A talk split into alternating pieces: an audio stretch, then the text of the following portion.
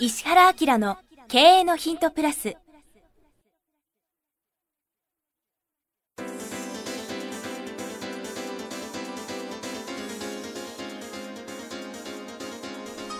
ポッドキャスト石原明の経営のヒントプラスは勝てるビジネスモデルや売れる仕組みの作り方。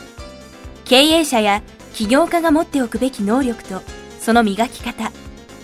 リーダーの育成や強い組織の作り方などについて経営コンサルタントの石原明がリスナーの皆様からのご質問に直接お答えする形でお伝えしていく番組です。企業を継続発展させるためのノウハウを提供する日本経営教育研究所がお届けいたします。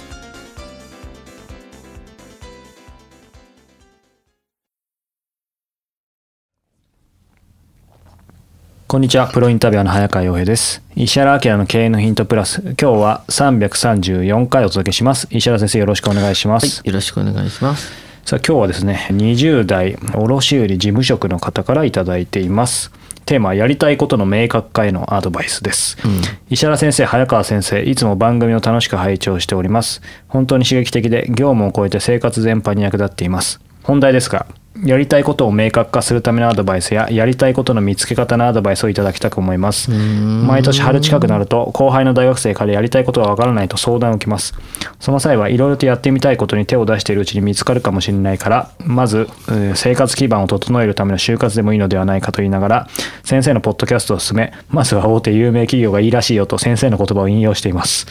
お。先生はやりたいことの明確化や見つけ方のアドバイスはどうされるでしょうか。ご教示いただけたら幸いです。また指示で言うと目の前の仕事に没頭すると面白くなるのですが没頭して仕事以外を見なくていいのかとたまに思ったりする次第です。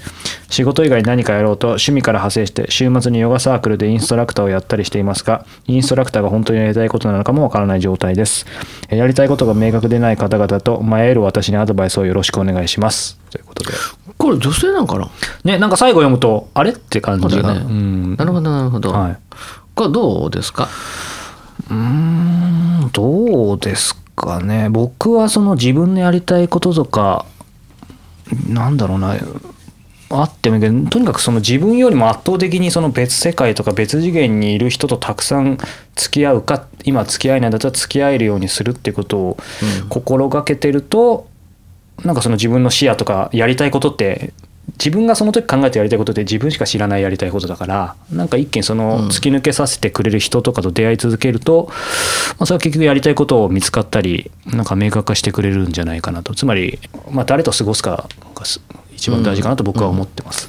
まあ、若い時ってさエネルギーとかはね意欲はあるかもしれないけど圧倒的に情報が少なすぎちゃって、そうなんですよ例えば僕なんかもさまあその可愛い話で言うとさコピーライターっていうのを知ったのが、社会人になってだいぶ経ってからでさ、あもうえなんで？ちょっと待って コピーライターって仕事あったの？って言って、僕実はすごいコピーライターやりたかったかもしれんっていうさ、ーうんうんうんうん。それがなんとなく そう そう言われても何それで業が成り立つのとかっていうのを知らなかったから、あらあらって言いながら、うん。もうコンサルで名前を相当作っちゃったから今更コピーライターっていうのもあれなんで、はい。まあ似たような仕事はやりやりますけど、コンサルとしてライコピー考えたりするっていうはような、あるいはそのコピーライターのすごく優秀な人とアライアンス組むとかっていうふうにやってるけど、だからまあ今の話が面白くてさえそんな分野でそんなことやれちゃうのみたいなことを広く知っとかないとダメじゃない。うんうん。だから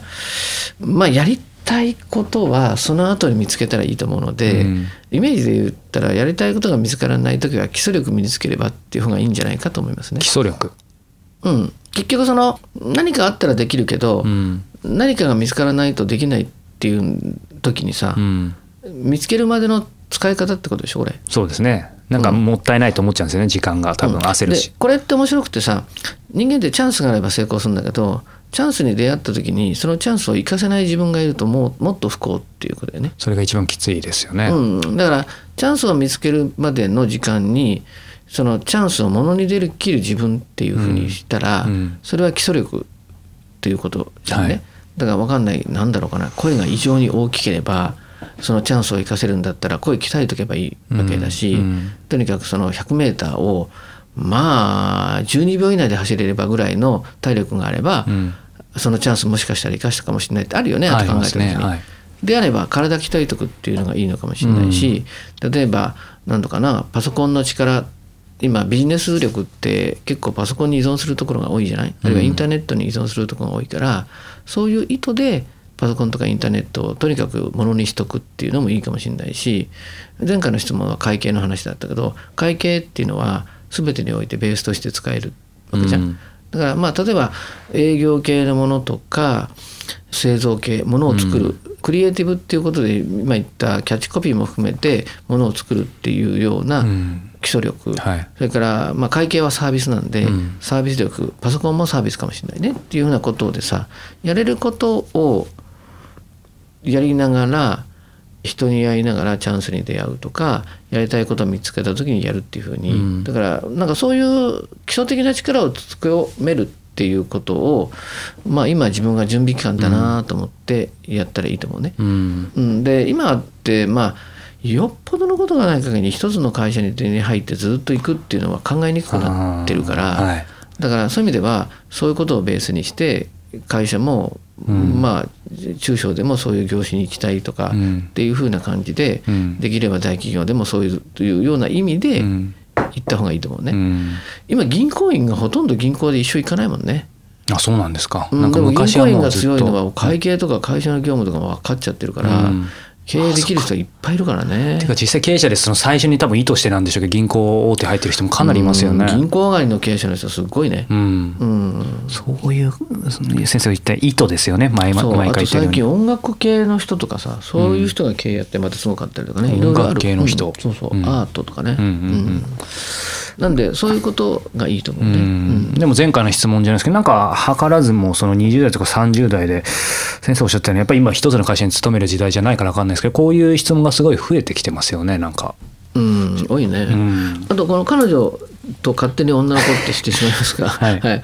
まあ、僕すごくいいと思うんだけど、うん。仕事以外に何かやろうと。うん。ね、視野を広げたりするためにってことなんだけど、まあ、まあヨガもいいと思うし何でもいいと思うんだけどマーケットを考えてヨガ行った方がいいよね。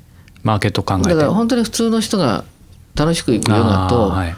超そのなんとかね富裕層が行くヨガと超マニアックな人が行くヨガと、日本で超最先端で今ヨガなんだけど量子力学と続いてますみたいな、そういうヨガやってる人もいたりするんだよね。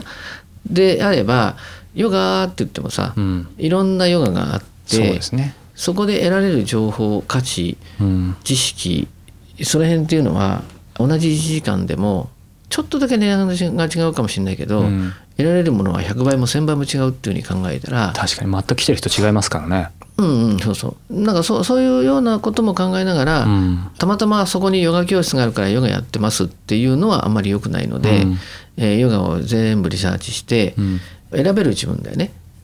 要するにその顧客としてはい。生きるわけでしょ？うんっていうふうにしたらそれはこう自由に選んだ方がいいかもしれないうんっていう思うかな。そうですね、まあまだ20代だからいくらでも可能性が。ね、前回の35歳の方僕もそうですけどなんか35だとこうある程度見えてきてそれでも悩みますけど20代ってやっぱりいい意味でももういくらでもできそうな気もするし可能性があるからやっぱり悩むんでしょうね悩むっていうかこういう先生みたいな指針を言ってくれる人がなかなか近くにいないと。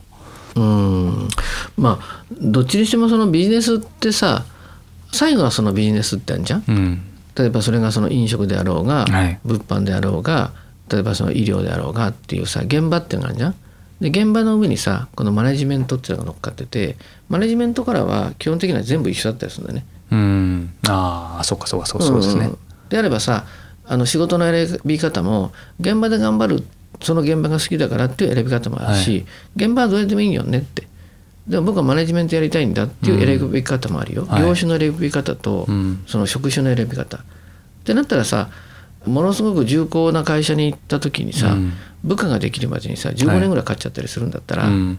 じゃあ本当にそのライトの業種に行って、うん。もう1年半後には30人部下がいるっていうのもあったりとかするから、うん。そういうやり方すると僕はマネジメント人を動かして仕事をするっていうところに行きたいっていうんであれば、はトライアンドエラーの数が、うん。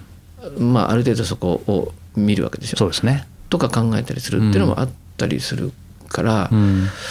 まあ、基礎的なところをどう見るかっていうのも含めてうん。参考にしてもらったらいいし、うん。あるいはうん誰かすごく素敵な人がいて、うん。とりあえずあの人射程距離に置きたいからその会社行ってしまうとか、うん会社を選ぶんじゃなくて人人を選ぶっていう選び方もあっうんたりもするじゃん。確かに。うん、だからそんなふうにちょっとこう自由度が増しちゃってるからなんとなく選びにくいうん。と思うんだけど、その正面から見るんじゃなくて斜めとか上斜めとかっていう見方もあって、でも自分がそれを何のためにそうやってるってことが分かってないと、なんとなくぼーっとしたまま採用されてるって感じになるから。選べないですよね。うん、それが間違っててもいいから、うん。自分としてはこのためにここを選んで目的はこれっていうのがあれば、スキルが伸びるよね。うん。で基礎体力なんかが伸びるからみんながパソコンやってる時にただひたすら走ってるっていう、うん。でもその走ってる自分には理由があるってなれば、ね面白いんじゃないかって思うけどね。うんでも確かにねなんか選べないっていう考えもあるけどそういうふうに意図すると逆にあこんなに自分の意図で選べるんだっていうふうになってなんか面白いですよね社会のどんなことも選べるんだみたいな。うんということで今日は第334回お届けしました石原先生ありがとうございました。ありがとうございました。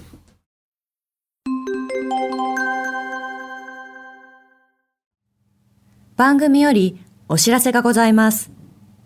当番組は第1回より無料で公開しておりますが、番組回数の増加により、ポッドキャストの登録数の上限に達したため、iTunes やポッドキャストアプリで、すべての回をお聞きいただくことができなくなっております。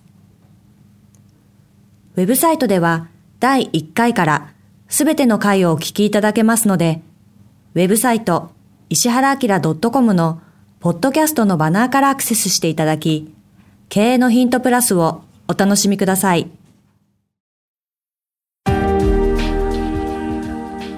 今日のポッドキャストはいかがでしたか？番組では石原明への質問をお待ちしております。ウェブサイト石原明 .com にあるフォームからお申し込みください。URL は www.ishiha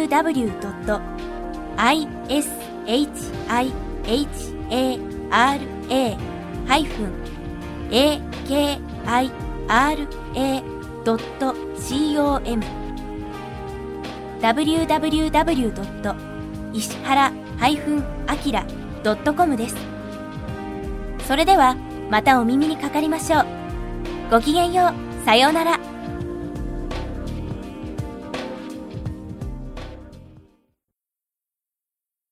この番組は提供日本経営教育研究所。